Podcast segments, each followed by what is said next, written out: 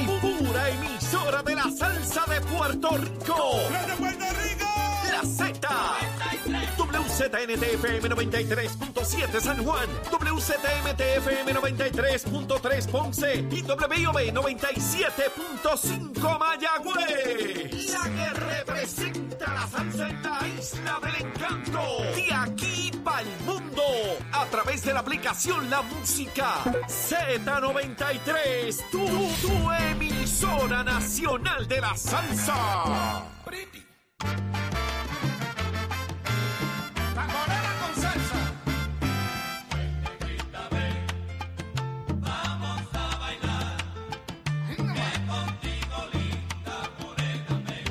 Y ya estamos de regreso en Nación Z. Arranca una nueva hora por Z93, 93.7 en San Juan, 93.3 en Ponce y 97.5 en Mayagüez. Porque es que mire, todo Puerto Rico está cubierto del mejor análisis y la buena información.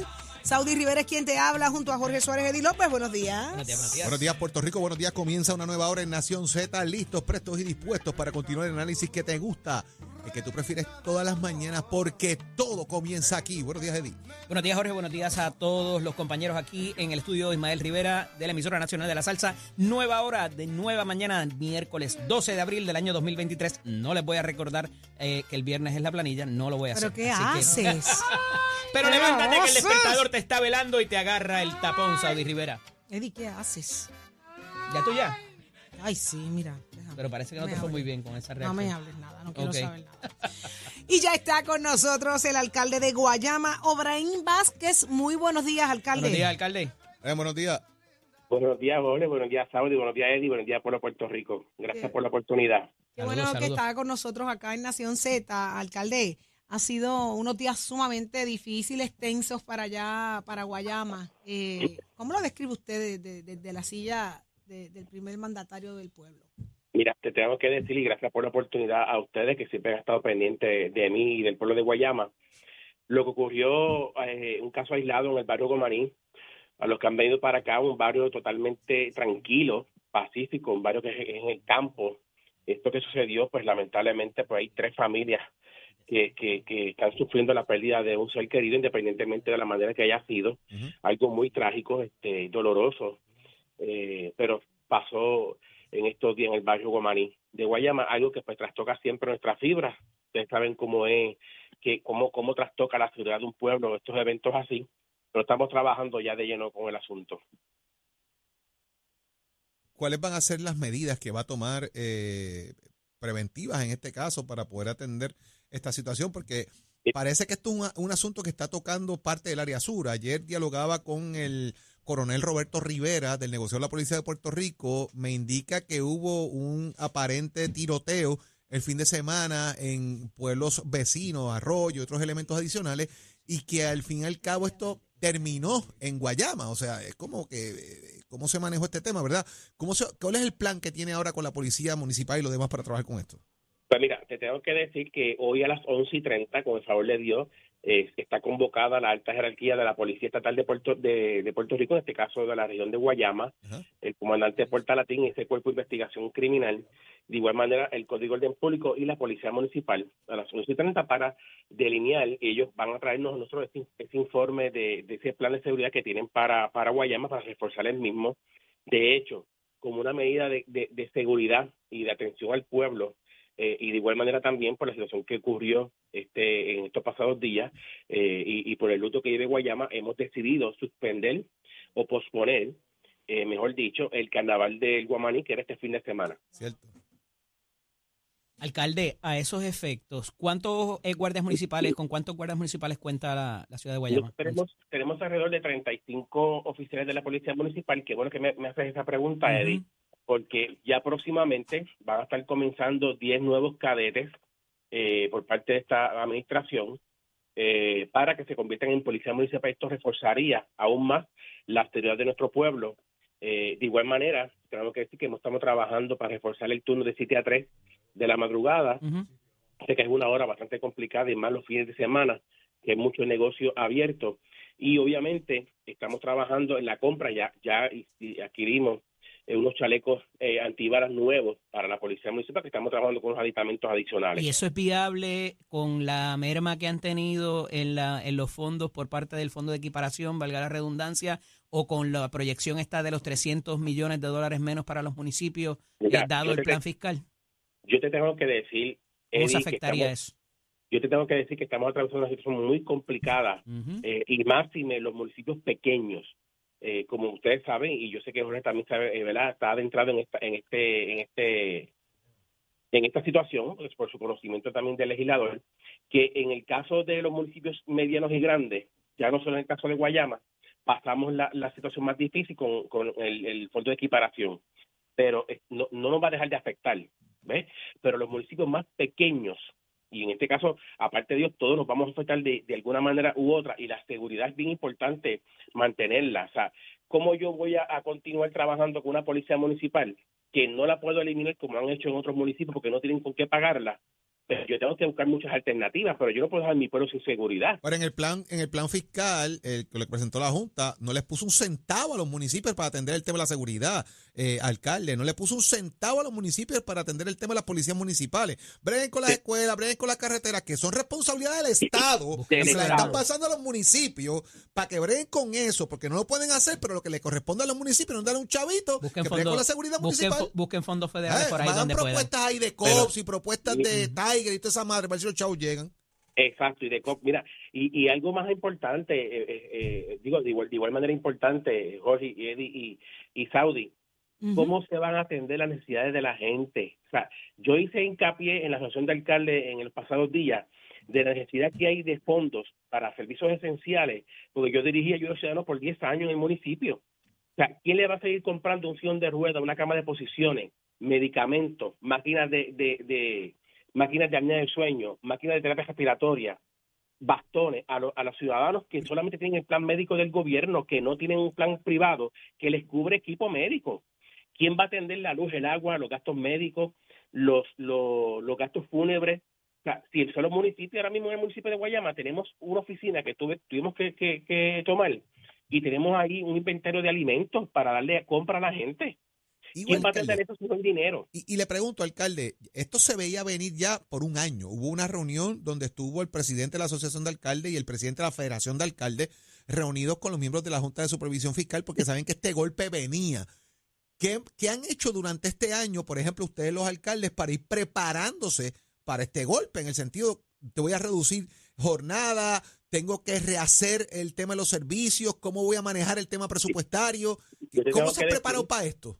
Yo te tengo que decir que, obviamente, y, y- y te lo digo este, dándole gracias a Dios primeramente, eh, en el municipio de Guayama, de, de una manera u otra, hemos recibido eh, fondos eh, en, en fondos especiales, y eso, yo sé que ustedes conocen de eso, y Jorge, y nosotros hemos, hemos sido cautelosos porque si eso es un one shot, es como, es como es como el fondo ARPA, como el fondo de FEMA, son one shot, eso no, eso no es un, un fondo recurrente.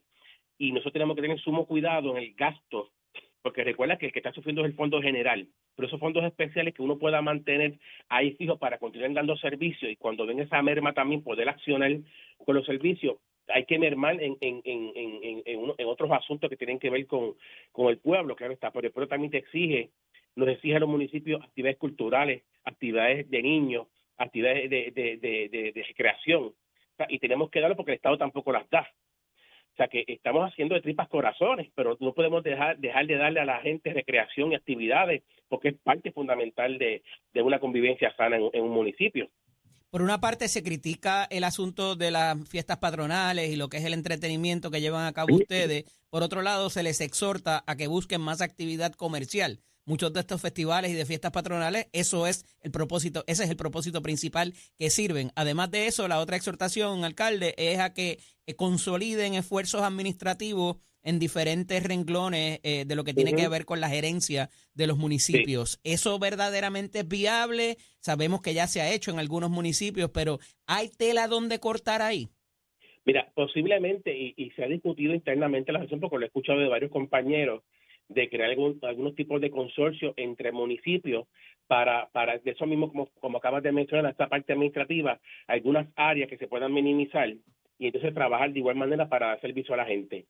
Yo, yo lo que voy es que, y como dijo Jorge ahora, nosotros tenemos que reinventarnos también de alguna manera y de buscar fondos. Yo te digo una cosa, yo eh, soy un alcalde nuevo, llevo 11 meses, cumplo mi año ahora y ustedes lo saben, ha sido parte de este proceso. Con el favor de Dios, voy para Estados Unidos nuevamente en mayo a seguir buscando alternativas. Yo no puedo quedarme esperando a que las cosas lleguen. O sea, hay que seguir luchando para esto. Y si no llego a esta posición, tenemos que trabajar hasta lo último. Si yo tengo que ir a buscar fondos federales y buscar y hacer mi voz para esto, lo vamos a hacer. Muy bien. Hay que, el que se queda sentado, bendito, las cosas no caen del cielo, hay que moverse. exacto, Saudi, porque no se puede, o sea, independientemente, yo tengo que verle por un pueblo. Si quiero darle actividades, tengo que buscar fondos también para eso, pero no puedo Eso es dejar de dar servicios esenciales. ¿Ves? Eso es así. La gente no el lo entendería. económico, se nos Sí. cae el desarrollo económico si no se hacen actividades también, Saudi. Eso es así, yo estoy de acuerdo. Yo estoy de Pero acuerdo para eso hay que Y invertir. la recreación es importante. Exacto. El pueblo también necesita. Así que, alcalde, definitivamente estaremos bien pendientes. Lamentamos mucho lo ocurrido allá en el fin de semana. Gracias. Mucha paz a todas estas familias que enfrentan esta situación tan difícil y que se recupere la confianza y la paz en el pueblo, porque sabemos que esto exacerba muchísimo los ánimos. Y, Saudi, y- y es sabes que me deben, sabes que me deben una visita a Guayama. Pero es que, mire, le voy a decir la verdad, estos dos Sí. macetas que yo tengo al lado, ninguno dice yo pongo el carro para llevarte para allá, Yo me, paso, Saudi. yo me paso allí, así que. Ah, pues, oye, pero te vas solito. Oye, escuchó bien, alcalde, se va solo. Solito se va. Y Leodía también. Me Jorge. ¿qué tú vas a hacer ahora? ¿Y para Guayama? Vamos para allá. Vamos para pues, allá. tráigame a Leo, me tienen que traer a Leo. Sí, ese, no, ese- pero Vamos es que caramba, tengo que esperar a las 10. Vamos a cuadrar eso, vamos a cuadrar eso, vamos a cuadrar eso, alcalde. Pino tenemos que ir, tenemos que Dale. ir, alcalde. Muchas gracias. dale, gracias por todo. Viernes, para que no después jugando golf. Viernes. Ay, ya, los más golfitos. Ay, Dios. Muchísimas gracias. Lo escucharon. Obraín Vázquez, alcalde de Guayama. Seguimos con el análisis más completo. Este segmento es traído a ustedes por Caguas Expressway, donde menos le cuesta un Ford.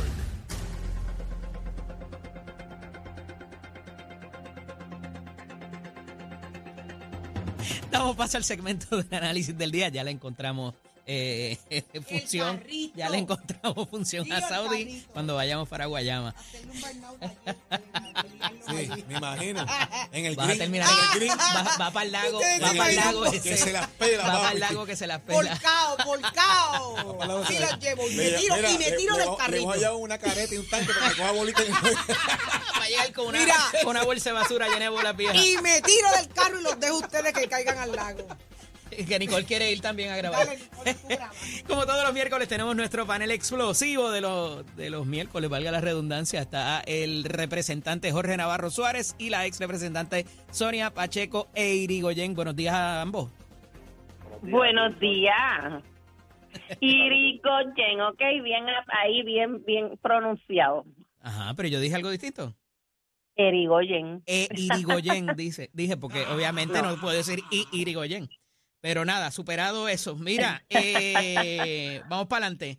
Este, está lo de la casa de condado, que quiero que me den una. Ustedes son representantes, fueron, eh, Sonia, tú fuiste representante de distrito, todavía Georgie lo es, y evidentemente eso eh, ha creado una indignación, ¿verdad? Por ser un casi un patrimonio histórico, pero también hay que darle paso al desarrollo económico y de cierta manera, pues, este, eh, me parece que es interesante tener un comentario breve eh, sobre ustedes como legisladores de distrito que han sido. Eh, Sonia, comienzo contigo.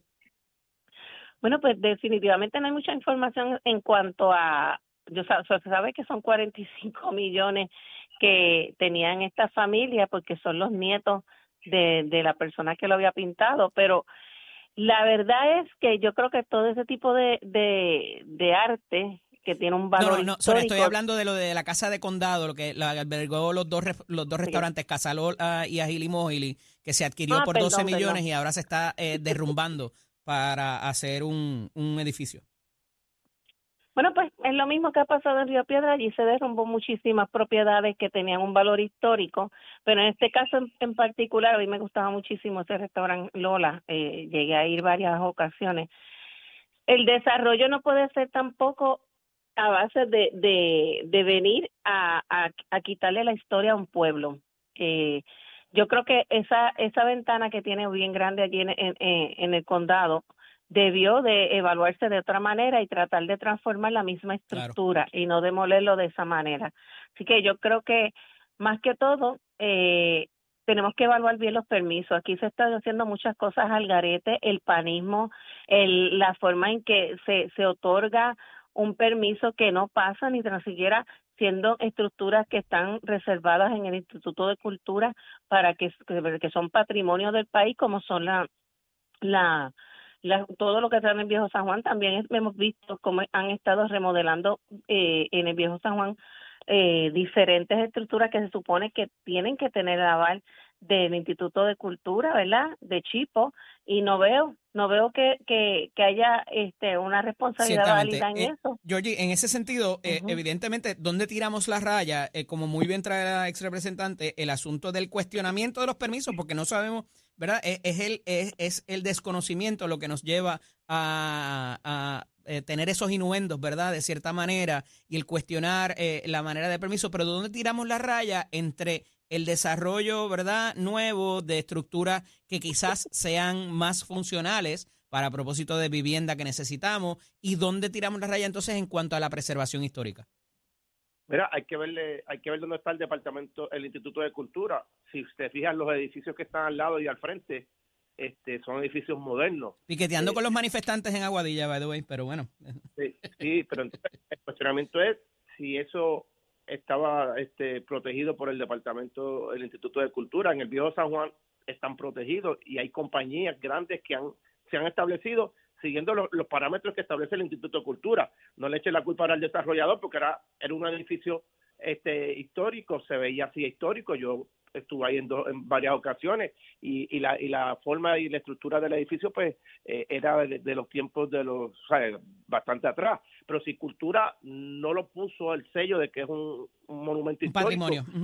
un patrimonio, no, no cuestionamos ahora al desarrollador. Hay que entonces cuestionarle al departamento, al Instituto de Cultura, si es o no cierto, si pasaron la, la bola, si se le fue ese strike o no se dieron cuenta de ese monumento o de, esa, o de ese patrimonio. Así que la bola o el cuestionamiento tiene que ser entonces ahora al Instituto de Cultura, porque si ya está establecido que es un patrimonio, tienen que seguir las regulaciones si lo van a remodelar, no destruirlo como, todo, como ocurrió. Sonia, eh, ayer, eh, y empato esto también, porque evidentemente tiene que ver, el gobernador hace una conferencia de prensa para propósitos, para declarar una emergencia de la erosión costera y habla de identificar propiedades en las zonas costeras para propósitos de si están en desuso y demás, me imagino que para adquirirla, eh, ya sea por estorbos públicos o, o, la, o la ley de expropiación, este Socolor, de trabajar con el asunto de la erosión costera. ¿Cómo lo ves? Bueno, si realmente fuera esa la intención, pues yo podría comprarle esa idea de hacerlo al gobernador. Pero sabemos muy claramente que en este país se vienen a hacer expropiaciones forzosas a la gente, ¿verdad? Eh, no se va a hacer ninguna ningún tipo de mitigación a la situación de costeras del país porque aquí lo que quieren es siempre que venir a buscar amiguitos del alma a que vengan a construir en donde no se puede construir Ah, igual, mira, vamos a hablar de los y Uno de ellos no es el que tenía el, el, condominio allá, el apartamento en el condominio de allá de, de Rincón. Son los mismos, los mismos que se que se oponen a, al desarrollo verdaderamente de las pequeñas empresas, porque yo creo que más que todo que él venga a buscar eh, a, a, hacer eh, diferentes proyectos para tratar de mitigar pero la realidad pero es me perdí. ¿Qué tiene que ver el, el, primo de Pierluisi con la erosión costera pues, y con el... Pero tengo que, no te pierdas, yo te busco rapidito, yo te busco rapidito este, la, la brújula para que llegue. Lo que pasa es que es que volvemos a lo mismo. La, aquí se opuso, aquí se opuso, este que no, no todo que se sigan este construyendo propiedades al, al al frente del mar en la manera que se está haciendo, igual que muchísimos proyectos que actualmente tienen por dorado los amigos del alma, y eso lo sabemos. Y entonces son proyectos, cuando te estoy hablando del de Rincón, porque toda esta pelea que tuvo la gente de Rincón, que ganaron esa pelea, fue precisamente porque uno de los primos de, de Pierluisi estaba involucrado. Y eso no lo podemos... ¿Cómo estaba involucrado? Eso nunca se probó, Sonia. Pero claro que sí, él tiene un apartamento allí y por eso y, eso lo hace y eso lo hace parte de los permisos. Pues claramente porque cuando se opusieron, el mismo secretario que estaba, que ya no está de recursos naturales, tenía un pitcher y caché. Esa es la realidad Dime, Sí. eh, eh, Adelante, Georgie, la tierra desesperadito. todo cambio, me copia, la tierra Sonia está perdida, papá, llámate a la Guardia Nacional, se perdió. Sonia, que tiene aquí el único ovni que puede haber en- y extra- Por el, favor. el extraterrestre eres hablando de la tú. erosión de las tierras y tú, tú brincaste de, de la erosión a- a- allá a Rincón, por favor. Deja la ¿Es lo mismo o no es problema? Mira, Aquí lo que estamos hablando es que por primera vez se están dando este, alternativas para evitar la erosión y el gobernador ha sido claro que aquellas propiedades que estén en desuso y que no sean este, eh, reclamadas por nadie se puedan adquirir para poder mitigar que siga metiéndose las aguas hacia adentro, como está ocurriendo en toda la Y se las de vende a los amiguitos del alma. Sonia, adelante sin copia. Parece que tienes una, una fábrica de pega de cora, porque no pega ni con cora lo que estás diciendo. Mira. Mira este, mira yo este creo que se yo creo, yo creo honestamente, ¿verdad? Y no por defender el punto de Sonia, no era el momento de hablar de quizás de, de la de la de las propiedades, ¿verdad? Eh, por, por razón de lo que políticamente en términos de, de, de la de la proyección No, del gobernador, ¿verdad? De la Yo percepción la sigo pública. queriendo así, que no de hablar de la de la de, de tener esas propiedades y, y- y ubicarlas pero bueno eh, esta parte y este es el, el último tema que tengo con ustedes eh, pues estoy casi sin tiempo así que por favor breve el asunto de la el gasto que se ha llevado a cabo verdad el costo de las operaciones para ubicar al náufrago federal como le han determinado este si esto llegara a pasar como con el muchacho aquel de Arecibo que se procesó, ¿verdad? Por haber hecho toda aquella búsqueda de que se había perdido en la playa y era que era que debía pensión y tenía un proceso pendiente. ¿Se debería recobrar o buscar recobrar? Quizás habría que legislar para eso, no lo sé, si ya existe, ustedes me dirán. Para recobrar los costos que ha incurrido el Estado en todas estas búsquedas con helicóptero y con todo lo demás. Sonia. Yo creo que. Ah. Bueno, yo creo que definitivamente ha sido un gasto excesivo eh, de búsqueda de una persona. Yo creo que debe de, de, de- más que buscar, se debe de regular el tiempo que se le busca a una persona que está ¿verdad? en una situación así. La esperanza nunca se pierde, pero cuando sale a la luz pública el tipo de bandido sinvergüenza criminal que ha sido este tipo, para que yo no, yo no gastaría tanto dinero. Se perdió, pues se perdió, que si sobrevivió, pues mira, yo no soy este experta, tampoco soy Walter Mercado ni la hija ni nada de Walter Mercado, no puedo predecir eso, pero ese tipo ya debe estar en- tierra lo más feliz por ahí, a lo mejor ya se tiene pelo sembrado y está por ahí lo más feliz. Mucha gente dice que ya lo ha visto.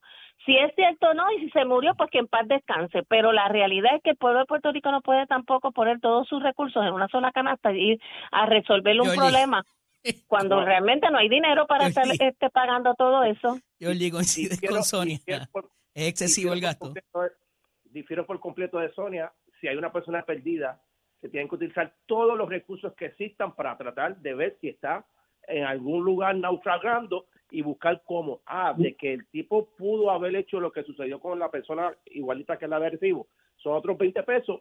Hay mecanismos para poderlos acusar. Lo que no se problema, puede que es aplaudimos a los delincuentes, por eso los ponemos a votar sin tener derecho. Ya por existen es los que mecanismos. Esa- que esa los era- delincuentes esa era en mi este país pregunta. manden más que Sigues nosotros. Perdida, sigues perdida en el espacio. Estamos hablando de esta persona. Y me Ay, aquí yo no estoy perdida en el espacio. de Saudi que se pierda en el mar. Ah, no vamos a usar los recursos. Que utilicen todos los recursos para. No, no, yo no he ¿Cómo que dicho no en ningún momento, yo no he Ah, dicho en bueno, ningún pues, momento que no se que acabas de deben los recursos. Creo que deben de regular el tiempo. No van a estar No, que 10 tam- días, 20 tampoco días gastando todos los recursos a una persona que que apurar no todo parece. el tiempo que haya que utilizarse para salvar cualquier vida que esté en cualquier sitio naufragando. ¿Cómo tú vas a decir que no se debe usar y que se, que se debe utilizar menos No, se Todo debe que regular que la utilizar. cantidad de tiempo. O sea, yo no Claro creo que hay que no, estar no, 20 días buscando a por Por favor, contésteme la pregunta. en Isla Verde que tú has ido por el mar. Compañero. No, porque media hora para buscarla, por favor. Sonia, Compañero, que contésteme la pregunta. ¿Hay legislación para poder recobrar esos gastos o hay que legislar algo nuevo? No hay ninguna hay que- hay que- legislación sobre eso.